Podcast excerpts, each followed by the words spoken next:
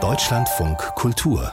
Vollbild Gebrandmark, so heißt ein Buch von Ibram X. Kendi, US-Autor, Professor, Rassismusforscher und Antirassismusaktivist. 2018 ist das Buch in Deutschland erschienen und Kendi taucht in dieser Kulturgeschichte des US-amerikanischen Rassismus ein in die gesellschaftlichen Strukturen und die Denkmuster, die in den USA teilweise Jahrhunderte alt sind. Beim Streamingdienst Netflix läuft nun seit dieser Woche der Dokumentarfilm, der auf dem Buch von Ibram X. Kendi basiert. Ähm, da heißt dann auch entsprechend gebrandmarkt die wahre Geschichte des Rassismus. Patrick Heidmann hat ihn gesehen. Patrick, bevor wir über den Film sprechen, sollten wir kurz über die Personalie Ibrahim X. Kendi sprechen. Er ist nämlich in die Kritik geraten, was sein antirassistisches Forschungszentrum und den Umgang mit Geldern angeht. Worum geht es da genau? Das ist eine gute Frage, die sich wahrscheinlich hier jetzt gar nicht so schnell beantworten lässt. Äh, in der Kritik stand er zumindest von, von rechts- und reaktionärer Seite ja schon länger oder immer qua Sache. Ähm, aber dieses Institut, das hat er 2020 übernommen im Zuge auch der Black Lives Matter Bewegung, wo ja auch sein anderes Buch How to be an Anti-Racist ein Bestseller wurde. Und diesen Herbst wurde da über die Hälfte der Belegschaft entlassen aus Budgetgründen, was dann einige verwunderte, weil die eben 40, 50 Millionen Dollar an Subventionen und Spenden eigentlich bekommen hatten. Und da wurde dann eine Untersuchung eingeleitet, wo das Geld geblieben ist. Mein letzter Stand nun ist, dass die Uni festgestellt hat, es ging alles mit rechten Dingen zu, veruntreut wurde da nichts.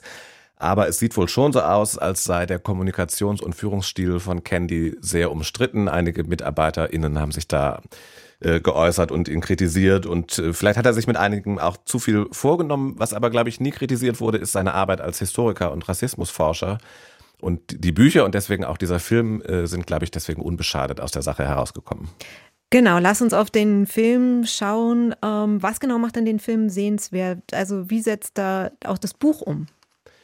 Ähm, also zunächst mal sehenswert ist natürlich einfach das Thema an sich. Es geht eben um die Frage, wieso ist Rassismus eigentlich in der DNA der USA quasi per se mit drin. Äh, da geht er sehr chronologisch vor. Ähm, der Regisseur Roger Ross, Ross Williams beginnt mit den Anfängen der Sklaverei in Portugal zeigt auch auf, dass äh, nicht die Sklaverei aus dem Rassismus entstanden ist, sondern andersrum.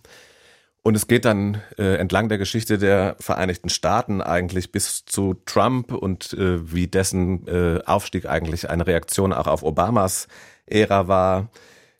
Äh, lange, langer Rede, kurzer Sinn, es ist wirklich, äh, geht um die Etablierung und die Verbreitung von Ideologien und auch Gesetzen, die in der amerikanischen Gesellschaft bis heute dazu führen, dass es eine relativ durch und durch rassistische und antischwarze Gesellschaft ist. Ähm, Ganz spannend, äh, das will ich noch kurz erwähnen, ist auf jeden Fall, dass es da sehr viel um Biografien von Frauen geht, die ähm, Williams und eben auch das Buch aufzeigen. Äh, zum Beispiel die Dichterin Phyllis Wheatley, die im 18. Jahrhundert die erste schwarze Frau überhaupt war, die äh, ein Gedicht veröffentlichen durfte. Ähm, oder dann später Ida B. Wells, die um 1900 rum gegen das Lynching vorgegangen ist und ja, das ist äh, inhaltlich auf jeden Fall alles sehr spannend. Nun ist es ja auch eine kleine Herausforderung, ein Sachbuch zu verfilmen. Häufig wird es dann manchmal etwas trocken, spröde. Wie ist denn gebrandmarkt filmisch umgesetzt? Auf den ersten Blick tatsächlich ein bisschen trocken. Man denkt erst so hoch, äh, lauter Talking Heads, also Interviews mit ähm, Menschen, die viel zu sagen haben. Candy selbst kommt da zum Wort. Ansonsten nur Frauen, sehr äh, smarte, charismatische Akademikerinnen und Autorinnen, unter anderem Angela Davis äh, wird befragt. Und dann ist aber ganz spannend, wie außer Archivmaterial auch noch andere Elemente ins Spiel kommen. Nämlich überall, wo es kein Archivmaterial gibt, da hat Williams auf Animation gesetzt.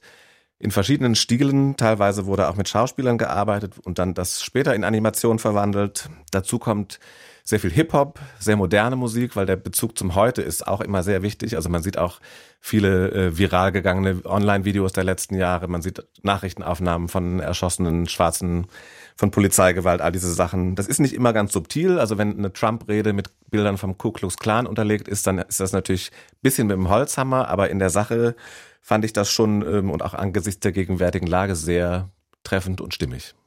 Der Name des Regisseurs äh, Roger Ross Williams, der dürfte vielleicht nicht vielen was sagen. Dabei ist der Mann ja kein Newcomer, oder? Überhaupt kein Newcomer. Und interessanterweise ist er, das wissen wahrscheinlich die wenigsten, der erste schwarze Regisseur überhaupt, der je einen Oscar gewonnen hat. Das war 2009 für den besten dokumentarischen Kurzfilm. Von dem Abend ist wahrscheinlich nur noch in Erinnerung, wie seine weiße Produzentin, mit der er sich überworfen hatte, die Bühne stürmte und äh, statt seiner dann die, die Dankesrede hielt. Es hat dann lang gedauert, bis der, der Karriereknoten geplatzt ist bei Williams. Die Türen haben sich äh, nicht so schnell geöffnet wie in ähnlichen Fällen sonst oft. Aber in diesem Jahr ist er präsent wie wenig andere. Nur ganz kurz aufzählen, was er dieses Jahr alles schon gemacht hat. Es gab den Film Love to Love You, Donna Summer, der lief auf der Berlinale, ein Dokumentarfilm. Sein erstes Spielfilm, äh, sein erster Spielfilm kam raus, Cassandro mit Gael Garcia Bernal über einen schwulen Wrestler.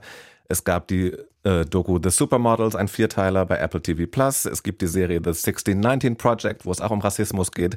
Und gestern startete auch noch High on the Hawk, die zweite Staffel einer Serie über schwarzes Essen in Amerika. Wow. Und jetzt natürlich auch gebrandmarkt, der Dokumentarfilm Die wahre Geschichte des äh, Rassismus, so heißt er, von Roger Was Williams beim Streamingdienst Netflix zu sehen. Ich habe darüber mit Patrick Heidmann gesprochen.